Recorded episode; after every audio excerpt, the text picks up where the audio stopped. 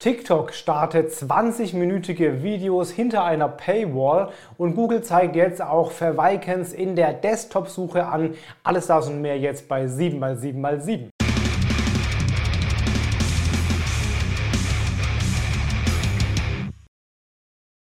Hi, mein Name ist Felix Beilharz. Willkommen zu 7x7x7, den Online-Marketing-News. Du bekommst jetzt wie jede Woche in ungefähr sieben Minuten die sieben wichtigsten News aus dem Online-Marketing aus den letzten sieben Tagen.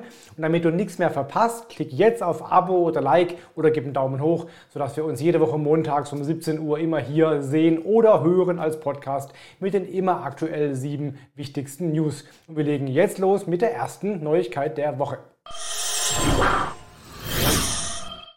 TikTok startet TikTok Series. Kurz zurück. TikTok hat vor ein paar Wochen angekündigt, hast du auch hier schon gesehen, dass es ein Paywall-Feature geben wird, wo Creator künftig tatsächlich bezahlte Inhalte hinterlegen können.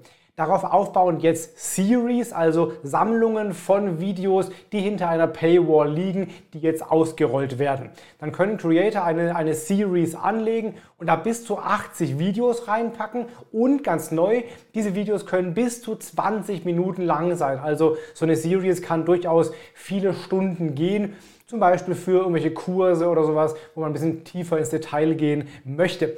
Es gibt da verschiedene Zugänge, zum Beispiel gibt es Watch Series oder Purchase Series und auch andere Formate und den Preis können die Creator selber festlegen. Also du entscheidest nachher, was es dir quasi oder was es deinen, äh, deinen Kunden wert sein sollte.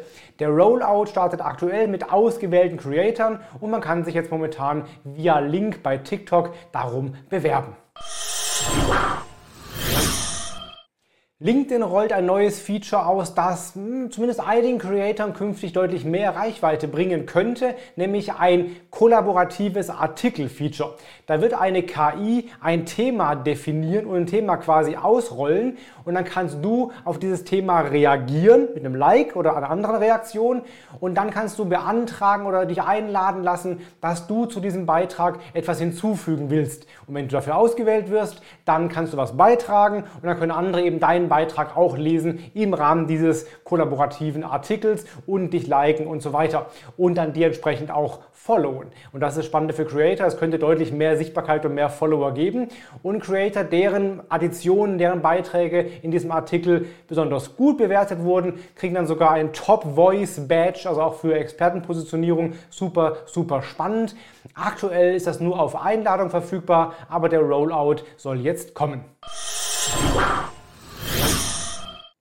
Ja, Twitter geht es aktuell, naja, nicht so gut, beziehungsweise sehr stark im Umbruch und die Zukunftsaussichten sind eher durchwachsen. Das hat auch Meta mitbekommen, logischerweise, und arbeitet offenbar an einem Twitter-Ersatz, an einer neuen App, einem neuen Social Network, das Twitter ähnlich sein soll. Die Aussage von Meta ist, wir arbeiten an einem eigenständigen, dezentralen Social Network für Text-Updates. Wir glauben, dass es einen Markt gibt für einen Ort, wo Creator und öffentliche Personen zeitnah Updates über ihre Interessen teilen können. Klingt ja ziemlich stark nach Twitter plus dezentral, also eher Mastodon. So etwas könnte demnächst kommen. Wann es ausgerollt wird, ob das überhaupt kommt äh, öffentlich, ist völlig offen. Aber offenbar arbeitet Meta an einer weiteren App, einem weiteren Social Network. Google hat auf der Google Ads Week neue Funktionen, neue Features für Google Ads vorgestellt. Zwei Stück äh, sind da die wichtigsten. Einmal eine automatische Ad-Erstellung mit KI. Das Ding heißt automatisch erstellte Elemente und das generiert eben Anzeigen auf Basis von Elementen, die bereits vorhanden sind und auf Basis der Landingpage. Da werden dann eben passende Anzeigen automatisch erstellt mittels einer KI. Tests zeigen da offenbar Conversion Rate Steigerungen von 2% bei gleichen Kosten pro Conversion, also eine gute Conversion Uplift ist da anscheinend möglich. Und das zweite, es soll ein neues Kundenakquisitionsziel geben bei den Ads für Suchkampagnen, wo dann auch wieder Smart Bidding und verschiedene Data-Elemente genutzt werden, um bessere Kundengenerierung zu ermöglichen für die Kampagnenoptimierung. Also wer Google Ads schaltet, auch da kommt immer mehr KI rein, immer mehr Automatisierung rein und dadurch deutlich, hoffentlich deutlich bessere Ergebnisse in Zukunft. Wenn du eine Webseite hast und vielleicht schon ein bisschen länger auch im, im SEO oder im Online-Marketing arbeitest oder früher Webseiten von Hand erstellt hast, dann weißt du, es gibt Naja, Fettschrift auf Webseiten, die kann man mit dem Strong oder dem B, also dem Bold Tag, auszeichnen. Und es war lange Zeit unklar für SEO, was nehme ich eigentlich? Nehme ich Strong oder B, Bold oder ist das egal? Das ist bisher immer unklar gewesen. Jetzt hat Google erklärt, es gibt durchaus Unterschiede und zwar vor allen Dingen ist Strong ein stärkeres Element als B oder als Bold. Also wenn du etwas als wichtig hervorheben willst, solltest du eher Strong nehmen. Google hat da gesagt, es dient zum Markieren besonders wichtiger Inhalte, die dringend oder ernst sind, zum Beispiel Warnungen. Die sollten eher als äh, Strong markiert sein, nicht so sehr als B.